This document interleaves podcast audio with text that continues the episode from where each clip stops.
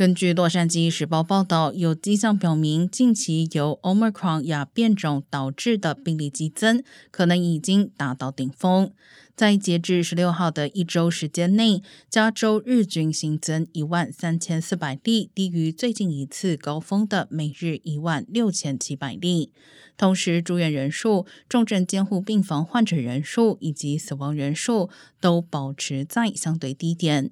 但专家也提醒，即便最近一波疫情对医院影响较小，由于新冠病毒可以持续迅速变异，疫情走势仍不可预测，建议继续做好自身防护工作。